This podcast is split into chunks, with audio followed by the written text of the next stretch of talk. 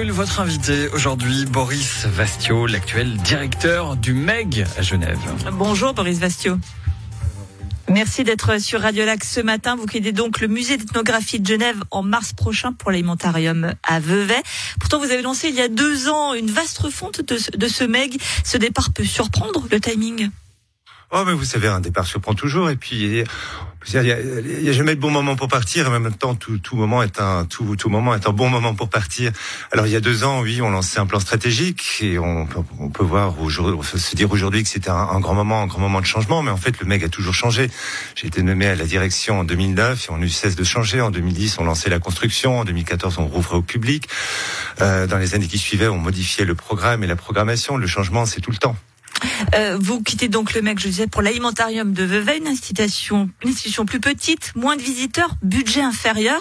Pourquoi ce choix Pourquoi ce choix euh, bah, D'abord parce que c'est une thématique qui m'intéresse beaucoup. Donc on Vous aimez manger J'aime manger, j'aime cuisiner, c'est une chose.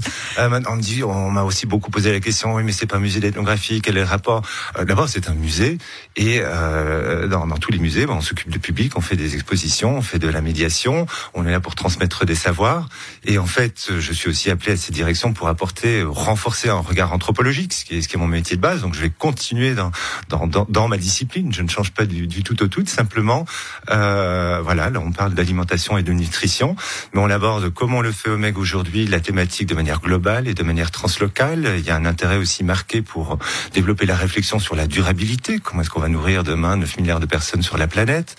Euh, Voilà, beaucoup de choses en commun finalement. Je vais pas être très dépaysé.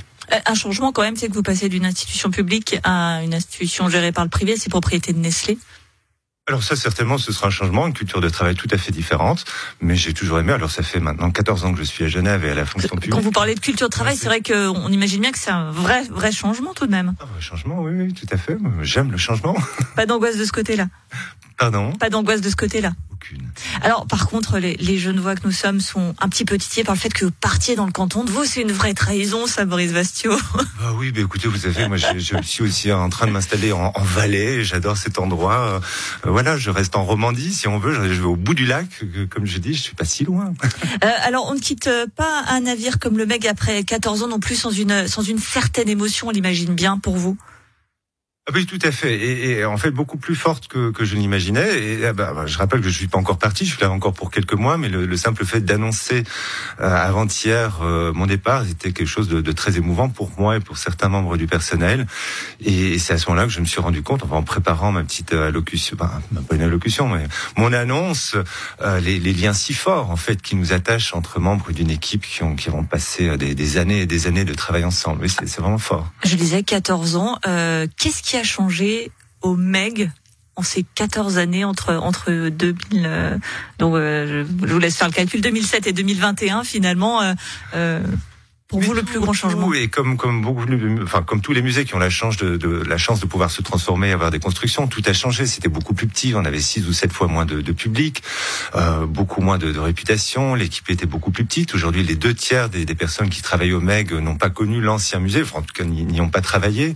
Euh, c'est vraiment très différent. Les standards de conservation restauration sont aujourd'hui à un niveau euh, vraiment international. La, la, la, médiation culturelle et scientifique est quelque chose de, de très professionnel et pour lequel il y a un, grand nombre de collaborateurs et de collaboratrices, enfin, en tout cas comparé à ce qu'il y avait il y a, il y a, dix ans. Donc beaucoup de choses ont changé.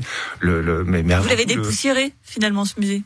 Alors c'est plus que dépoussiéré, ce n'est pas moi qui l'ai fait, c'est toute une équipe. Moi j'ai eu la, la, la, la chance de, de, me voir confier les rênes d'une institution.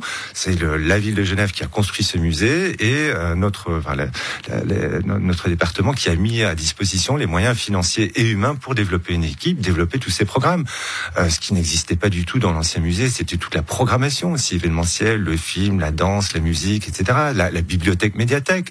Bon, vous avez une petite bibliothèque de la taille de ce de ce studio. Ah, pas petit notre studio euh, pour une bibliothèque, ce pas très grand. Vous pouviez venir sur euh, sur rendez-vous, alors que maintenant on a une bibliothèque euh, spécialisée de lecture publique avec du, du film, du livre, de, de la musique. Enfin, Est-ce que c'est ça dont vous êtes le plus fier finalement, c'est d'avoir fait du, du musée de de Genève un musée aussi des Genevois et pas un musée qu'on regarde de l'extérieur en disant là ça c'est pas pour moi. un musée des Genevois et des Genevoises.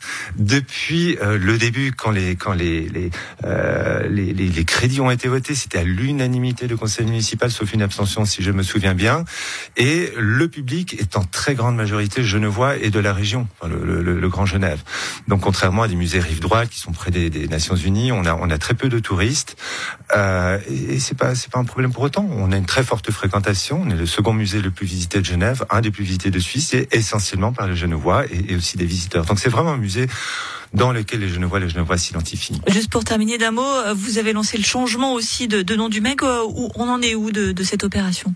Alors, on, on l'a on, l'a mis sur pause, si vous voulez, à la fin du printemps passé, voyant qu'il y avait une à, peu près 30% de d'opposition à ce à ce à ce processus. Et ça, on le sait en ayant fait un sondage auquel on répondu près de 1200 personnes et qui ont fait près de 1400 propositions de, de non. Et donc, on s'est dit, on va se donner une année de plus pour réfléchir, reprendre le processus, le rendre encore plus participatif en faisant participer davantage encore le personnel, nos parties prenantes, et ensuite, on va de nouveau consulter le public, mais avec des propositions peut-être plus concrète. Merci beaucoup Boris Vastio, toujours directeur donc, du musée d'ethnographie de Genève jusqu'au 1er mars 2022 et tout de bon donc dans le canton de Vaud. Merci. Une interview à retrouver évidemment sur radiolac.ch.